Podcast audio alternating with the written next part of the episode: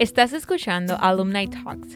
Alumni Talks es un podcast que presenta las voces de ex becarios de programas de intercambio del gobierno de los Estados Unidos en la República Dominicana. Aquí escucharás sus historias como participantes de un programa de intercambio en los Estados Unidos y cómo aprovechan esta experiencia para apoyar sus comunidades en la República Dominicana. Alumni Talks es presentado por la Embajada de los Estados Unidos en la República Dominicana y el Instituto Cultural Dominico Americano. Bienvenidos a una nueva entrega con nuestras invitadas Luz González H, Stephanie Marte y Kenia Vázquez. Hola chicas, qué bueno estar con ustedes en el día de hoy. Hola. Gracias. Gracias por la invitación, felices de estar aquí. El placer es nuestro. Hoy ustedes nos están acompañando en este episodio, cómo remover las barreras para el emprendimiento femenino. Pero antes de iniciar, bien sería recomendable que nuestros oyentes sepan quiénes son ustedes. O sea, ustedes no van a hablar de emprendimiento, ya sabemos que estamos en el tema de emprendimiento, que son todas mujeres, pero ok, ¿qué hacen? ¿Cómo se volvieron emprendedoras? ¿De dónde surgió lo que ustedes hacen? Cuéntenos un poco. Bueno, yo soy Kenia Vázquez, bueno, especialista en comunicación corporativa y project manager. Eh, me he dedicado a trabajar con emprendedores a raíz de muchos colapsos emocionales, físicos.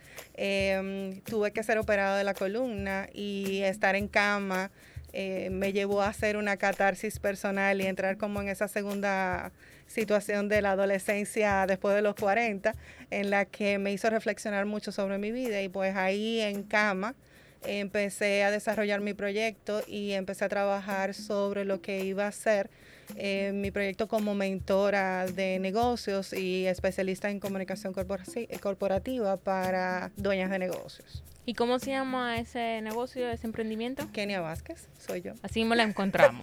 Así es. Bueno, bajo, bajo mi nombre ya hay otras marcas, como por ejemplo el, el programa Crea una marca con propósito, donde trabajo con dueñas de negocios a optimizar sus negocios y a darles estructura, a trabajar procesos. Eh, plan de negocios y todo ese tipo de cosas. Eh, mi podcast que se llama De CEO a CEO eh, Podcast también, donde también trabajo con, conversando con dueñas de negocios y viendo ese, ese lado detrás de, de lo que es el, la gestión de un negocio. Y bueno, pues básicamente ahí hasta ahora. Y también otro, otro producto que tengo que se llama The CEO Retreat, que es un retiro donde nos vamos a planificar desde el alma hasta el negocio. Eh, el año pasado fue en la playa, este año no sé todavía, pero, Una sorpresa. pero bueno, andan por ahí diciendo que este año debería de tocar montaña, Ah. pero el año pasado sí fue, fue en Samaná, nos fuimos a una playa de retiro y, y pues ahí trabajamos todo lo que fue el plan operativo del negocio, trabajando desde el alma, trabajando la mentalidad, trabajando las finanzas y trabajando todo lo que es la planificación estratégica. Y un poco de cultura también. entonces. Claro que sí. Ya, claro fueron a sí. Samaná, tenían tocado montaña, quién sabe si en Jarabacoa o San Juan. Y de mucho contacto con En la naturaleza. y tú, Luz, cuéntanos un poco de sobre ti. Bueno, eh, yo soy Luz González H, soy mentora de vida y de negocios, cofundadora de Pretty Busy, que es una empresa dedicada al apoyo de emprendedoras a través de programas en donde nos aliamos con organizaciones, instituciones y empresas y personas para llevar a cabo procesos de incubación y preaceleración. Entonces, básicamente ahí nosotras trabajamos eh, todo el tema de modelo de negocios a través de mentorías, herramientas y conocimiento. Eh, también tengo mis programas personales como marca personal, donde trabajo toda la parte del sistema de vida de la mujer emprendedora, porque a través de los años tengo trabajando desde el 2011 como emprendedores y con la mujer emprendedora desde el 2018.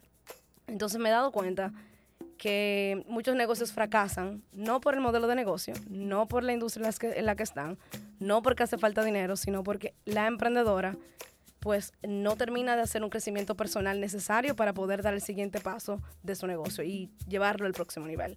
Entonces, de manera personal, en mi marca personal yo trabajo todo ese tema y claro, tengo mis clientas de mentorías, tengo programas grupales eh, donde trabajamos hábitos y una serie de cosas más. Y con mi podcast, Recárgate con Luz, pues trato de poder, así como dice el, el título ese que te reíste, eh, pues poder como inyectar ese poco de energía que nos hace falta a veces dependiendo de la ocasión o del momento en el que estemos Y en la hora de trabajando. Exactamente. Y fíjate que preguntaste como cuál es la historia, por qué terminamos haciendo lo que estamos haciendo hoy. Mi historia es un poquito larga, la pueden ver de hecho en el podcast, ahí pueden ir a Spotify y buscarla porque es bastante larga. Pero resumiendo, yo me di cuenta de que yo tenía muchos talentos. Eh, yo estudié ingeniería eh, industrial y yo nunca entendí para qué yo había estudiado eso, porque yo no me visualizaba en ninguna posición tradicional de ingeniería industrial. Entonces ahí entro en el mundo de emprendimiento a través de los centros de emprendimiento y luego entonces paso a colaborar como voluntaria en actividades como Startup Weekend, que es una organización mundial. Eh, luego entonces paso a crear mi primera empresa, que fue un coworking space, donde fuimos los pioneros en República Dominicana, en Santo Domingo específicamente, en tener espacios colaborativos de trabajo para emprendedores del mundo de tecnología, o sea, startups y marcas personales también. Y entonces eso me llevó a certificarme como consultora en incubación y aceleración de empresas, a trabajar con grandes e importantes iniciativas de República Dominicana.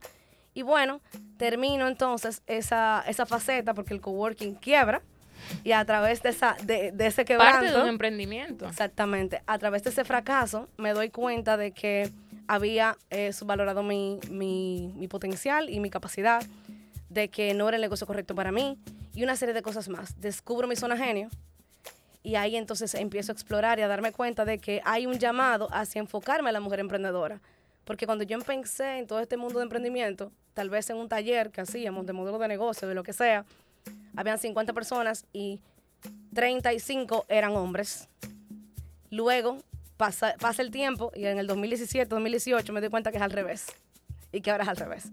Entonces digo, wow, mira qué bien que ahora somos más mujeres, que ya no me siento tan sola, porque me sentía muy sola al inicio, pero fíjate también cuántas oportunidades tenemos como, como mujeres de poder elevar lo que hacemos a través del potencial que tenemos como mujeres. Entonces ahí decido pues eh, buscar esa iniciativa y surge Pretty Busy junto a Miyuki Kasahara, que es mi socia, donde entonces eh, a través del tiempo nosotros tuvimos un club junto a Miyuki Kasahara, que es mi socia, donde nosotros construimos eh, varias iniciativas. Dentro de ellas tuvimos un club de miembros que llegó a albergar 750 a lo largo de tres años, 750 miembros.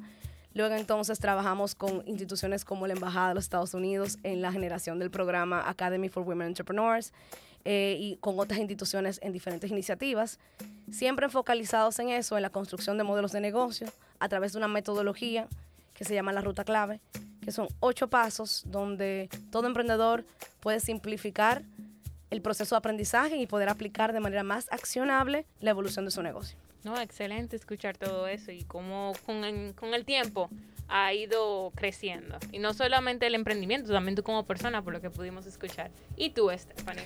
Bueno, yo soy Stephanie Marte y básicamente yo estuve manejando un negocio desde muy temprano, desde los 19 años. Manejé ese negocio, lo crecí, lo escalé. Eh, por unos 10 años aproximadamente, un negocio de procesamiento de frutas y elaboración de productos naturales que trabajaba principalmente con los supermercados, colmados y otras industrias. Eventualmente ese negocio lo vendí y participé de una fusión con una empresa mucho más grande. Me quedé como CEO de esa empresa ya, digamos, combinada. Eh, y lideré ese negocio por unos años. En ese proceso empecé, un, hice un startup también de procesamiento de jugos, pero dirigido al mercado escandinavo, toda la parte de Suecia, Noruega, Finlandia, eh, también Reino Unido, Países Bajos. Eh, con un modelo de negocio donde básicamente se hacía el acopio de la fruta y toda la materia prima eh, que tenía un valor especial en cuanto a origen aquí en República Dominicana, pero el producto se terminaba en Países Bajos, en Holanda específicamente. Eh, ese negocio, bueno, ganó una serie de premios internacionales por innovación en el sector de bebidas naturales, principalmente en Suecia y en Londres. Eh, y ahora mismo, pues estoy en un proceso de transición donde estoy buscando cuál va a ser mi siguiente emprendimiento, donde estoy ayudando a emprendedores eh, de negocios que tengan más o menos unos ingresos entre 5 y 15 millones de dólares para poder eh, diseñar su plan de crecimiento y de escala con el objetivo o de vender su negocio o de ingresar a un inversionista externo. Y también trabajando muy de la mano con las generaciones que van escalando en las empresas familiares que tienen que absorber el control del negocio a diseñar cuál es su propia visión del negocio, respetando el legado de las generaciones que ya han pasado, pero creando su propia visión del negocio para que ellos puedan empoderarse y puedan usarlo como una plataforma de autoexpresión. Eh, y que el negocio realmente pueda ser sustentable y generar ganancia a lo largo del tiempo, que es lo que buscan las empresas familiares. Ya que hemos mencionado un poquito y hemos conversado sobre su formación, sus iniciativas, lo que han trabajado, ¿pudieran por favor mencionarnos en cuál programa participaron? Porque este es el Alumni Talks, entonces, por alguna por algún programa ustedes son alumnos. Bueno, yo eh, inicié con el programa de AWA, eh, de Academia de Mujeres Emprendedoras. Inicié como alumna, ahora soy mentora de, esta, de este año. Eh, pero sí, ahí, ahí fue donde, donde estuve trabajando con el programa de la embajada. Eh, bueno, yo soy Wildlife 2018 y de parte de Pretty Busy nosotras somos también eh, parte del proyecto de O Dominicana y claro, mentora del programa también de O. Yo soy parte del programa de International Visitors del 2012, específicamente de la red We Americas, que es una red de emprendimiento femenino que se desarrolló en el gobierno del presidente Barack Obama en el 2012. Excelente, o sea que tenemos un poco de diversificación y ya hemos pasado incluso de la, de la práctica a enseñanza.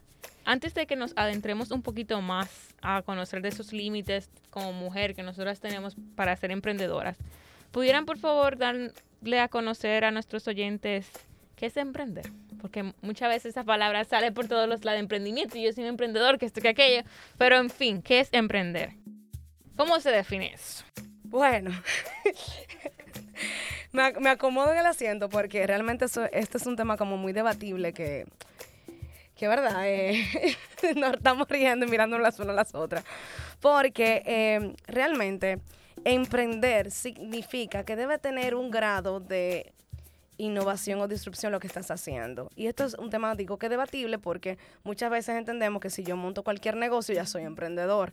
Y puede ser que tú te sientas emprendedor, tengas el espíritu emprendedor, pero si nos vamos realmente a donde nace todo este concepto de entrepreneurship o emprendimiento, tiene que haber un componente de creación de valor. Eh, y esa creación de valor que hay que capturar y entregar eh, pues debe tener como ese componente de que estás haciendo un cambio, generando un cambio en, en la industria en la que estás, en el proyecto que decidiste emprender, etcétera. Entonces, emprendedor es todo aquel que logra tener una idea que resuelve una necesidad o que logra innovar dentro de su industria a través de un negocio y está dispuesto obviamente a, hacer lo que hay que hacer para poder construir y eh, escalarlo y expandirlo bueno, eh, como perfectamente decía Luz, el tema de emprendimiento genera mucho debate. Eh, pero yo traje una notita aquí de, del profesor Howard Stevenson, que fue el padre del emprendimiento en Harvard Business School. Y de acuerdo a Stevenson, pues emprendimiento es eh, la persecución de una oportunidad más allá de los recursos controlados. y cuando decimos la persecución, pues obviamente implica un enfoque imparable eh, y muy singular hacia un objetivo. Y generalmente, pues, ¿qué queremos decir con esto? Que emprendimiento, pues, eh, es tratar de conseguir alguna meta importante mucho más allá de los recursos que están a tu disposición, ¿no? O sea, que implica un gran esfuerzo, implica gran enfoque eh, hacia un objetivo particular, que obviamente complementando con lo que dijo Luz, que haya un componente de innovación, pero también un componente de agregar valor más allá de copiar o replicar lo que ya existe exactamente como ya existe. Totalmente. Entonces, hablando de eso, de tener un objetivo claro, de algunas pautas que hay que tomar en cuenta y todo eso, para la persona que nos escuche, se estén preguntando, ¿qué debe de tomar en cuenta al momento de emprender? Bueno, yo diría que el, ¿qué se debe de tomar en cuenta? Bueno, yo empezaría por la mentalidad. Yo empezaría por eh, el hecho de entender qué tan, qué tan fuerte eres, qué tan segura de ti estás, qué tan em, confiada eh, estás en lo que creas, en, la, en ese componente de innovación que hablábamos. Eh, yo siento que ese es el pilar número uno y de hecho Para mí, el año uno del emprendimiento, del desarrollo del negocio, es la etapa de vencernos a nosotras mismas. Y va mucho más allá de si somos marcas personales o marcas corporativas, porque al final muchas veces el tema de la marca corporativa suele suceder porque nos escondemos bajo una estructura para no exponernos, para no vernos vulnerables. No necesariamente surge por un criterio eh, de selección para ese tipo de empresa que se crea. Entonces, siento que ese es el paso número uno, trabajar la mentalidad, sentir eh, que estamos seguras, que sabemos cobrar, que sabemos vendernos, que sabemos exponernos, comunicar nuestra marca, vender eh, nuestras ideas, eh, el poder de transformación que tiene tu idea dentro del mercado. Entonces creo que si, si vamos a empezar por uno, debe ser ese y luego pues hay un set de habilidades, tanto duras como blandas, en las capacidades para dirigir el negocio porque manejamos muchos frentes, manejamos el tema de las finanzas, manejamos el marketing, la comunicación, manejamos eh, diferentes tipos de áreas o departamentos que, que las habilidades directivas son sumamente importantes porque el tema, por ejemplo, de delegar, de centralizar las funciones que tenemos en el inicio, para empezar a crear toda esa estructura, eh, es básico entender cómo tú puedes delegar, cómo tú puedes desprender esas tareas que ya no son tuyas, que son parte de la empresa y que son fuera de tu identidad.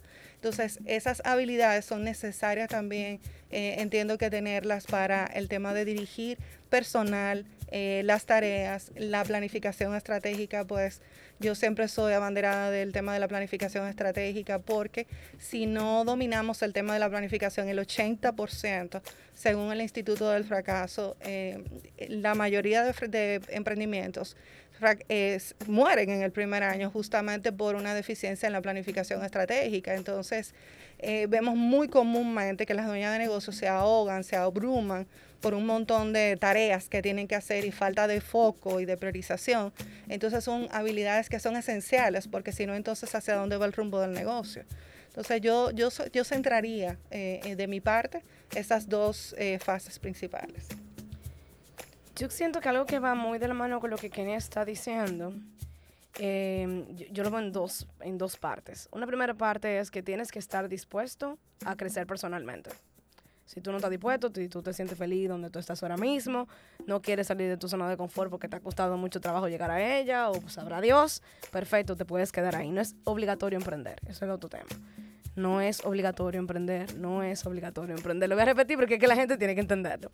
Entonces, si decides hacerlo, entonces recuerda que, como bien decía Estefania ahorita, tú estás en un, en un momento, ¿verdad? Cuando decides emprender, donde tienes que buscar los recursos que tú todavía no tienes y tienes que hacer lo, imposible para lograrlo. Eso va a requerir de ti una fortaleza interior fuerte. Eso va a requerir de ti sanar cosas. Eso va a requerir de ti aprender habilidades que tú antes no sabías. Aprender cosas que no te gustan. Vas a tener que hacer de todo. Entonces, como el negocio al principio está muy amarrado al emprendedor por los primeros años, mucho de lo que te sucede a ti le sucede al negocio. Entonces, si tú no te trabajas tú como principal recurso de tu empresa, entonces el negocio no va a ir a la velocidad o no va a poder saltar ese valle de la muerte de esos primeros años. Entonces, tienes que aprender y tienes que saber que te toca hacer un crecimiento personal. Por el otro lado, entonces viene toda la parte ya del negocio en sí, ¿verdad? Vamos a hablar un poquito de, la parte de, eh, bueno, de lo que es un negocio. Si vas a emprender, escoge, y esta es mi manera particular de verlo, algo que te motive y que de verdad esté dentro de tu zona de genialidad. Si porque, ojo, hay diferentes tipos de emprendedores. Hay emprendedores que emprenden como inversionistas de su negocio. O sea, yo estoy colocando un dinero aquí, yo quiero hacer crecer esta empresa. Eh, de repente, eso no es la cosa que más me apasiona en la vida, pero veo una oportunidad en el mercado, estoy dispuesto a desarrollar, le voy a meter esto, esto y esto. Genial. Pero si eres del otro lado, que usualmente son la gente con la que yo trabajo, que son personas que han ahorrado por mucho tiempo, que quieren salir del mundo corporativo o que quieren emprender su propio negocio porque vieron una idea en el mercado que les apasiona o, por el contrario, han podido eh, sobrellevar una situación y generar una solución para sí mismos y ahora quieren convertirlo en un negocio, si eres de esa, de esa rama, entonces toca investigar bien en qué te estás metiendo. ¿Qué se necesita para tú de verdad escalar? Porque, porque tú tengas el problema o tú crees que esté el problema, no quiere decir que haya mucha gente que, esté dispuesta a pagar por ello. Entonces hay que ver dónde está el dinero. Y yo siento que muchas veces emprendemos, ay, me, me, me enamoré de esta idea, estoy muy apasionado y no hay mercado. O tal vez se requiere una inversión para entrar en ese mercado y tú no estás calculando eso. Entonces todo se puede, pero también esos dos elementos hay que acompañarlo con la flexibilidad. Entender que dentro del mismo proceso de emprender vas a necesitar ser flexible, ya sea a nivel personal o a nivel del mismo negocio, porque el negocio te va a requerir cosas que tal vez tú no estás pensando el día uno. Entonces, esos tres componentes serían los, esenciales que yo diría. Sí, yo creo que complementando la idea de luz, eh, es, es, muy común que la gente, tanto en emprendimientos como intraemprendimientos dentro de las empresas, se enamoren de, una, de un producto o se enamoren de un servicio particular. Eh, y no necesariamente de lo que eso está solucionando para el cliente o para el consumidor. Entonces yo creo que es muy importante entender bien cuál es el problema que estamos resolviendo, validar que la gente está realmente dispuesta a pagar por ese problema y enamorarnos más con la solución que con el producto o el servicio. ¿Por qué? Porque el mundo está cambiando demasiado rápido. Entonces, y principalmente después de la pandemia, lo que pudiera ser un ciclo de madurez de un negocio o de un producto que antes hubiera sido quizá tres o cinco años, eh, después de la pandemia de repente son unos meses o es menos de un año. Entonces, si no te enamoras de la solución o del problema que estás tratando de resolver y te enamoras de un producto particular, por ejemplo, si no te enamoras del hecho de traer recuerdos de la infancia al dominicano en Suecia y te enamoras de un jugo, ya de repente quizá ese consumidor no quiere consumir jugo porque tiene mucho azúcar, pero tu idea principal o tu solución que querías eh, llevar a ese cliente, que eran los recuerdos, tú la puedes satisfacer de diferentes formas. Entonces eso te permite ser más flexible, te permite pivotear y aún mantengas los dos productos al mismo tiempo, te permite expandir el negocio. Y siguiendo en esa misma línea, eh, yo creo que es súper importante, independientemente del tamaño con el que se quiere emprender, que va obviamente a estar atado a los recursos a los que tengamos acceso, independientemente de que sea un emprendimiento que inicie relativamente grande o pequeño, eh, yo creo que es súper importante eh, hacer pilotos de las ideas, probar las ideas, testear las ideas, y no solamente con nuestros amigos y nuestra familia. Yo creo que sea un producto, sea un servicio, es importante que nosotros realmente pasemos por una prueba de fuego, que el consumidor, que no es el que nos quiere, o nos tiene afecto o nos quiere hacer sentir bien, si realmente está dispuesto a pagar y cuánto está dispuesto a pagar, porque a veces como emprendedoras mujeres em, tiramos por el suelo el valor que pueda tener nuestro servicio nuestro producto. Y ya hay muchísimas formas de nosotros poner a prueba qué tanto el consumo, qué tanta elasticidad tiene el precio, qué tanto la gente está dispuesta a pagar por nuestro producto y servicio. Y yo creo que eso hay que hacerlo desde el momento cero. Ahora que tú mencionas sobre el tema de las mujeres y que muchas veces tiramos nuestro producto y nuestro servicio por el suelo. ¿Ustedes entienden que el emprendimiento sea diferente para las mujeres? O sea, ¿existe alguna diferencia que ustedes hayan podido observar? ¿Ustedes mismas como mujeres se han enfrentado a algunos retos que ustedes hubiesen considerado, bueno, quizás si hubiese sido hombre, esto no hubiese pasado? Que nos puedan compartir.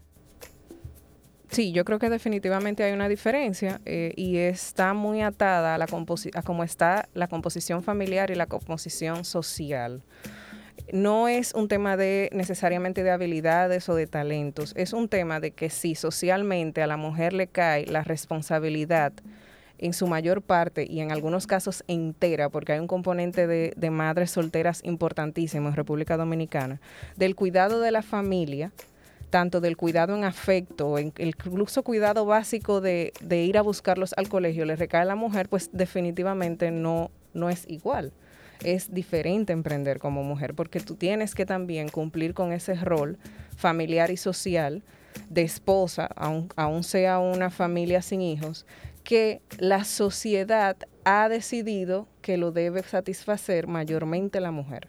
Cuando la composición familiar es distinta o los hábitos de la familia, ¿verdad? Son distintos y hay un balance más eh, sano entre mujer y hombre o no es una familia de madre soltera, pues la carga se lleva mucho más fácil, porque si yo tengo que salir de una reunión a las 12 del mediodía, porque mi niña sale a las 12 y media y yo no tengo quien me la vaya a buscar, a mí no me importa estar reunida con el presidente de la República, yo tengo que ir a buscar a mi hija.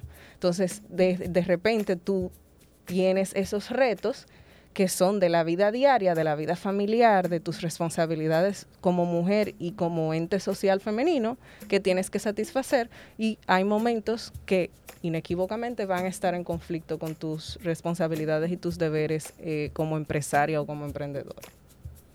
Bueno, a mí me ha tocado eh, ayudar a las dueñas de negocio a manejar esos roles y lo vivo muy a flor de piel eh, cada vez que tengo que diseñar, ayudarlas a diseñar.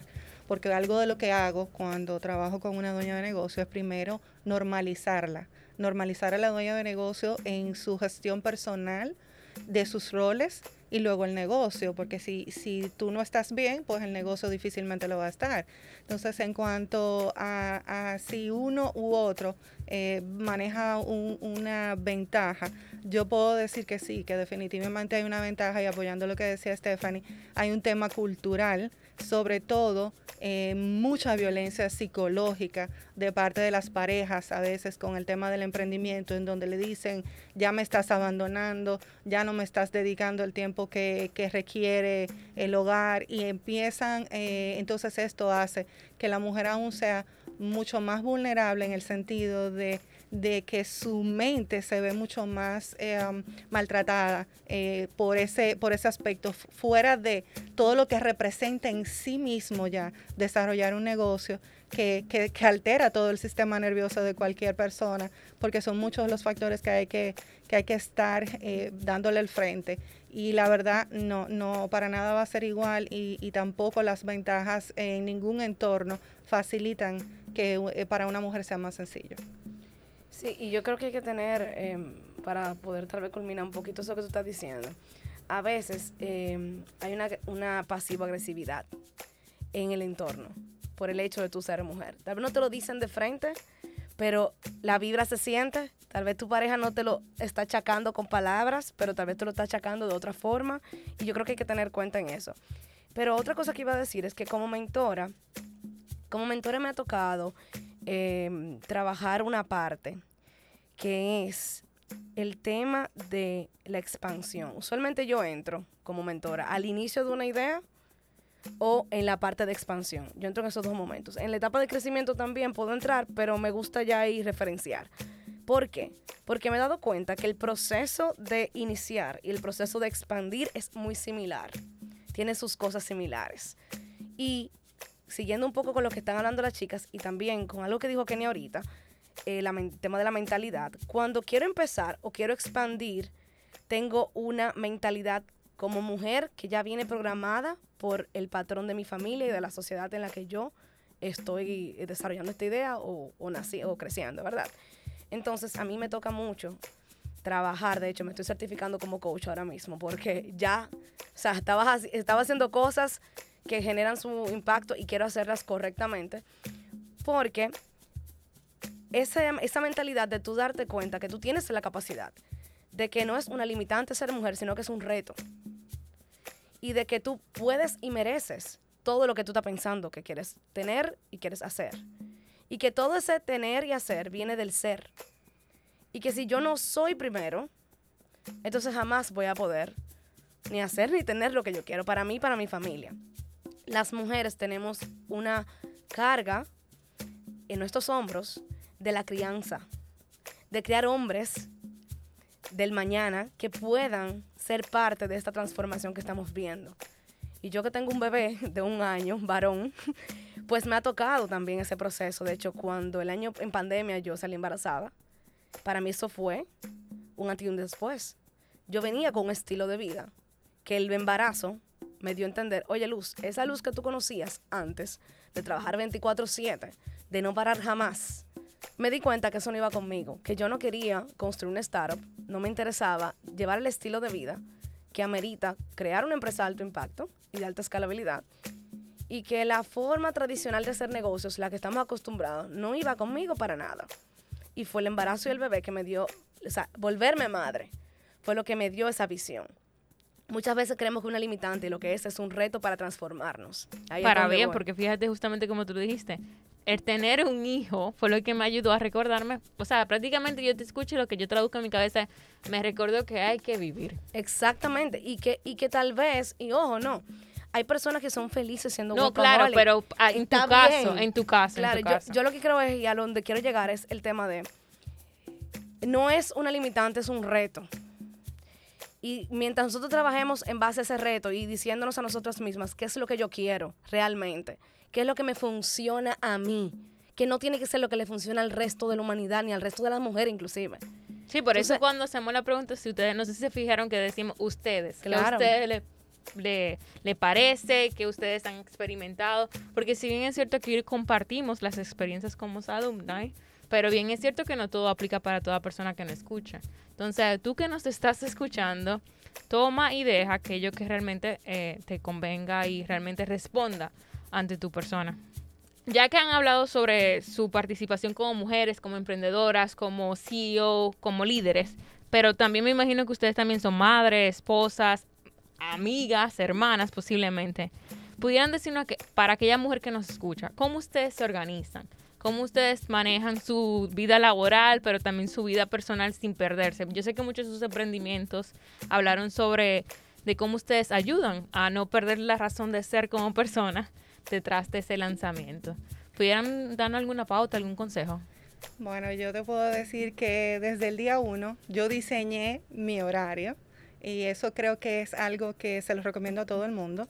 Eh, diseñar su horario, si, estás en la etapa de, de, iniciar un negocio o ya lo tienes, es tiempo de diseñar un horario para que tú puedas hacer cambios de chip. Es decir, y sobre todo ahora post pandemia, que existen tantos negocios eh, en la casa que, se quedaron de manera continua y que no hay una separación entre un rol y el otro. Entonces, establece horarios. Dentro de esos horarios, establecer un día flexible que es un día flexible para, para mí y, que yo enseño a, colocarlo dentro de tu planificación, es que ese día flexible sea un día en donde tú no tengas una agenda, en donde tú puedas ir al salón de belleza, en donde puedas mimarte, en donde puedas tener un tiempo flexible para aquello que no te dio tiempo durante la semana, lo puedas insertar en ese bloque de tiempo. Eh, pero sobre todo para que lo tomes para ti, para, para un desahogo en donde tú tengas tus propias, vamos a decir, rutinas y ritmos que, que no interfieran con una agenda ya más estructurada. Entonces, ese día flexible eh, por favor, de hecho tengo un artículo en mi blog en keniavasquez.g.com en donde lo pueden, lo pueden encontrar, en donde explico muy bien detalladamente esto. Eso es lo, lo siguiente. Lo otro, entiende tu perfil de distracción. ¿Qué tanto foco tienes con relación a las actividades que haces durante el día? Eh, obsérvate, analiza cómo cómo empiezas una actividad y luego te vas a otra, qué tanto te diluyes, haz un inventario de todas esas actividades, mm, cronometra el tiempo para que veas qué tiempo te toma hacerla. Y entonces puedas hacer lo que yo siempre llamo y es divide y vencerás, o sea, aprendes a dividir las tareas, a segmentarlas a un nivel bien desglosado y detallado en el que tú puedas focalizar una hora en específico en esa tarea en concreto y no vayas con, por ejemplo, en una agenda colocar diseña el diseño de una página web cuando el diseño de una página web tiene 30 mil tareas más fases, o sea, que, que, que, no lo vas a poder hacer. Entonces, y que al final tú ese único día que tú eliges para diseñar, realmente tú la balanza de una vez. Tienes que eh, pilotearla, eh, asegúrate del diseño, incluso volver a visitarla, porque a veces escapan unas palabritas. Claro, hay que ir atrás, que en planificación llamamos iterar, que es ir atrás, revisar y volver a arreglar para volver hacia adelante. Pero pero sobre todo sé honesta con tu tiempo, porque a veces no somos sinceras con nuestro tiempo y abrumamos nuestra agenda de, cosas. Lo segundo es, no solo utiliza esa agenda, utiliza sistemas, delega a través de sistemas, porque la agenda no es una herramienta para una planificación estratégica y una gestión de, de roles de manera muy eficiente. La agenda es una herramienta de recordación, de calendarización, pero no es una herramienta per se, vamos a decir, al 100% de lo que es eh, la planificación estratégica de tus actividades. Entonces, creo que esto por un lado y lo otro es diseñar en conjunto con la familia esos tiempos eh, que, que, desean tener y en tu... que deseas eh, tener en familia, eh, diseñarlos y establecerlos desde tu año. O sea, eh, yo, por ejemplo, cuando trabajo con una dueña de negocio, le digo cuándo tú quieres tus vacaciones. O sea, desde el día uno ponla. Si tú sabes que vas a y tú quieres tomar, por ejemplo, yo en mi ciclo de, de, de descansos, sobre todo porque soy una persona con discapacidad limitada, eh, aunque no se me note, pero sí tengo movilidad reducida, entonces yo no puedo excederme, entonces no te excedas de lo que no puedes, entonces establece un ciclo. Yo cada dos, tres meses tengo una semana de pausa. Entonces, esa semana de pausa es bajo mis propias reglas. No necesariamente es una vacaciones al 100%, porque todo eso va a depender de la operatividad del negocio que manejes, pero sí puedes diseñar tus vacaciones desde un inicio y establecerlas con tu familia y las fechas de cumpleaños, la Semana Santa y todos esos ciclos, eh, establecerlos ahí. Ahí yo creo que concluyo con una... Bueno, yo creo que Kenia ha sido bastante, eh, de bastante ayuda con dar herramientas prácticas. En el caso mío, yo soy bastante disciplinada con el tema de la revisión de los correos y de las redes sociales, o sea, yo tengo un horario en el cual hago esas esas eh, revisiones que usualmente va como entre media mañana, tipo de 11 a 12 y media, y ya al final de la tarde de 3 a 4. Y trato que en el medio no haya revisión ni de correos ni de redes sociales porque son distractores súper importantes, donde una cosa te lleva a la otra y te lleva a la otra y te lleva a la otra, y cuando tú vienes a ver tienes media hora que empezó con déjame ver qué hay de nuevo en LinkedIn, por ejemplo, o déjame ver si me llegó X correo. El X correo no llegó, pero tú te pasaste media hora revisando otras cosas. Eh, a las, como estamos hablando aquí de balance, eh, a las 6 de la tarde yo trato de poner mi teléfono aparte y ya no volverlo a tocar hago énfasis en trato porque a veces la verdad que no puedo, pero sí hago ese esfuerzo porque ese es el último momento en que mis dos niñas están despiertas. Eh, nosotros las bañamos a las 7 de la noche. Entonces eh, trato de que a las 6 de la tarde ya no hay teléfono. Ya después de ahí es bañar estar con las niñas, jugar con ellas, bañarlas. Luego es cenar con mi esposo, estar con mi esposo y ya hasta el otro día. Eh, tratar de, no empezar el día revisando eh, ni, redes sociales ni correo para que eso no te, eh, eso no te, te, no te interrumpa con el, el, flujo de ideas o de planes que tenías para el día. A veces revisamos que íbamos a hacer algo en el día, pero revisamos un correo a las 7 de la mañana y ya, la agenda cambió. Y algo que no es quizá tan práctico, sino más bien de mentalidad, es fluir un poco. Yo con toda mi estructura y mi organización, a mí se me ha quedado a la niña en el colegio, se me ha olvidado irla a buscar, ha tenido que llamarme a la profesora, Stephanie, ¿qué pasó? No, que no ha venido a buscar a la niña. Entonces hay que fluir. Eso yo, mm, o sea, obviamente me, afecta y me duele, pero yo sé que eso no me hace peor madre, sino que, ok, hay algo que tiene que cambiar, pero yo no me voy a, yo no voy a sacar el látigo para darme porque se me quedó la niña en el colegio. Entonces yo creo que hay que fluir un poco. Miren, me encanta, me encanta lo que acaban de decir ambas. Me encanta la superorganización y planificación de Kenia, la forma práctica en la que Stephanie está hablando. Y tal vez yo voy a hacer un poquito como la nota discordante aquí, o tal vez poder empatizar con la que me está oyendo y está oyendo ustedes diciendo, wow, ¿y cómo yo voy a lograr todo eso en este caos que yo vivo? La verdad es que en la vida tenemos etapas y tú tienes que aprender cuál es tu etapa, en dónde tú estás ahora mismo, cuál es el ciclo que te está tocando te está tocando vivir en este momento. Lo digo porque yo en el 2020 empecé muy campante con mis hábitos, mi rutina, la mañana, a las 5 a.m., el club, que hasta un programa tengo de eso, el Morning Life Mastery, que es para adoptar el, la rutina de las 5 a.m. Llegó el bebé. Primero llegó la pandemia, después llegó el embarazo, llegó el bebé y todo se me ha hecho patas arriba. Entonces, muchas veces, yéndome por la misma línea de fluir, que dice Stephanie, a veces toca fluir y abrazar el mess, abrazar el caos, abrazar lo que significa estar en constante transformación o lo que significa pasar de una etapa a otra, que es donde yo me siento, por ejemplo, ahora mismo. Entonces, full, yo quiero ser súper organizada, llevar sistemas que he intentado conmigo 500 veces, todavía no llego ahí, porque todavía estoy en una etapa de, de, transformación, una etapa de cambio. Y como dice uno de mis autores favoritos, Robin Sharma, todo cambio es caótico al principio, o sea, e, e, es, así. Y al final es hermoso, pero en el medio es un caos total. Entonces, es bueno que uno trate de no martirizarse y de no darse látigo. Porque como dijiste, Stephanie, no eres menos madre porque se te olvida un día algo o porque la lonchera no está perfecta ni instagramable. O sea, no, señores. Es un tema que tenemos que trabajar como mujeres porque somos y queremos ser muy perfeccionistas. Entonces hay que soltar la perfección. Hay que soltar la perfección y eso a mí me ha costado, ustedes se imaginan, cantidad de trabajo interno y vas a llegar a tu ritmo, vas a encontrar tu forma, vas a encontrar qué te funciona, qué no, cuáles son las herramientas, cuál es el horario perfecto o casi perfecto que, por el cual, pero hay un día que no va a salir y está bien. Eh, ya que han mencionado sobre fluir, el diseñar un horario, el día flexible, el tema de poner pautas para revisar los correos, tratar de que eso no disrumpa nuestro día y todo eso. ¿Qué creen ustedes que hace falta para promover más, para promover más la participación de las mujeres en el ecosistema empresarial?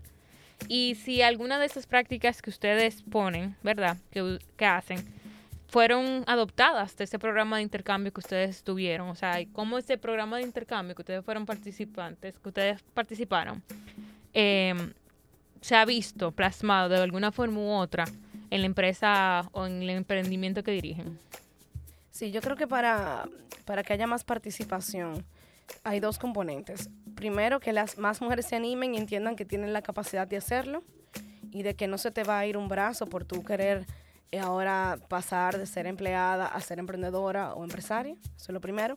Y lo segundo, necesitamos más políticas públicas para el apoyo de todo este ecosistema. Porque a un papá le dan solamente cinco días después de que nace su hijo a nosotros nos dan tres meses, no es suficiente tampoco. Entonces hay una serie de cosas dentro del mismo eh, país o región que necesitamos cambiar. Y nosotros tenemos que ser ente de ese cambio. Si somos emprendedoras, pues asumamos nosotros el rol de cuando alguien salga embarazado dentro de tu empresa, una colaboradora, pues entonces haz lo que tú quieres que te hagan a ti, ¿verdad? Entonces nosotros somos también partícipes de ese cambio. Yo creo que muchos de los fondos que, que promueven y que apoyan eh, los programas de emprendimiento pocos, como en el caso de la embajada, se pueden extraer que van focalizados a la no innovación necesariamente. Porque el hecho de forzarnos a que los proyectos sean de innovación tecnológica excluye mucho a la mujer, porque la mujer todavía se sigue excluyendo de la tecnología. Entonces, ahí voy a lo que decía Luz con el tema del desarrollo de las políticas, aparte de políticas públicas, proyectos que de verdad impacten y que promuevan incluso la industria del conocimiento, que va mucho más allá de, y, es algo de lo que más se necesita, eh, porque podemos tener muchas implementaciones tecnológicas, pero si no tenemos mentes que la dirijan, que, que, estén bien alineadas a lo que tienen que hacer, entonces va a ser muy, mucho más difícil. Entonces, creo que las inversiones que se están gestionando a nivel a niveles a niveles generales no voy a, mencionar ninguna localidad en particular porque trabajaba mucho antes con proyectos de desarrollo eh, sobre todo comunitario y, creo que esa brecha aún sigue existiendo eh, a nivel de, de población. Entonces hay muchas mujeres que se están quedando fuera porque ni siquiera les llega la información para acceder a esos programas y porque se sienten limitadas. Entonces, yo creo que hay dos pilares ahí. Una parte, el tipo de proyectos que se desarrollen y lo otro es difundir la información y llevar información fácil, accesible y digerible para que esa brecha empiece a cerrarse. Mira, y yo creo que eh, yéndonos a la pregunta del programa específico en el que participamos, yo que estuve en We Americas y estuve en el 2012, yo estaba muy jovencita, tenía quizá unos 20, 21 años, algo así. De las cosas que yo pude ver de mis compañeras, que eran emprendedoras de todo el hemisferio oeste del mundo, era la importancia de la elección de nuestra pareja. Yo creo que eso es algo súper importante y mi llamado aquí, tanto a hombres como a mujeres, es que así como estamos incentivando a las mujeres a que se empoderen desde el mundo de los negocios, es hora que los hombres se empoderen del mundo del hogar. Es hora que se empoderen de su deber, porque no es que nos están ayudando, es que ese es su deber como padres, ese es su deber como esposos, ese es su deber como pareja, ese es su deber como novios o padre de esa criatura que se empoderen de la crianza para que realmente sea más balanceada la carga y que entonces la mujer pueda tener más espacio para desarrollarse en esos otros aspectos, fuera de lo que ya mis compañeras eh, muy acertadamente dijeron. Con respecto al programa que estuve participando de eh, Young Leaders of the Americas, em, la verdad es que yo me llevé mucho del programa y, y también el conocer otras mujeres latinas sobre todo, eh, que estaban haciendo una labor similar a lo que yo hacía aquí en República Dominicana. Eso me ayudó a entender de que hay relaciones que podemos crear y conexiones entre países que aportan a que ese, ese ecosistema de femenino empresarial siga creciendo a nivel regional.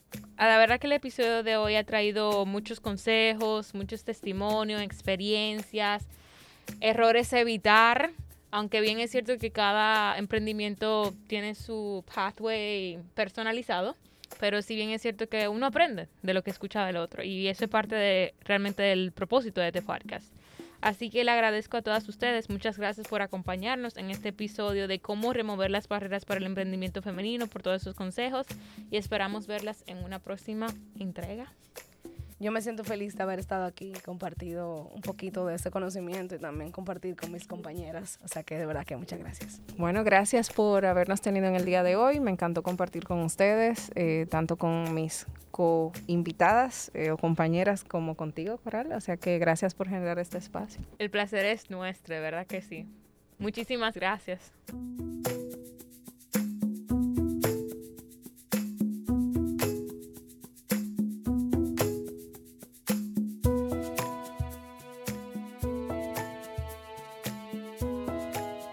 Puedes escuchar este y todos nuestros episodios en Spotify, Apple Podcast, Google Podcast y YouTube. Suscríbete en tu plataforma de podcast favorita y activa las notificaciones para que no te pierdas ningún episodio. El podcast Alumni Talks es presentado por la Embajada de los Estados Unidos en la República Dominicana y el Instituto Cultural Dominico Americano.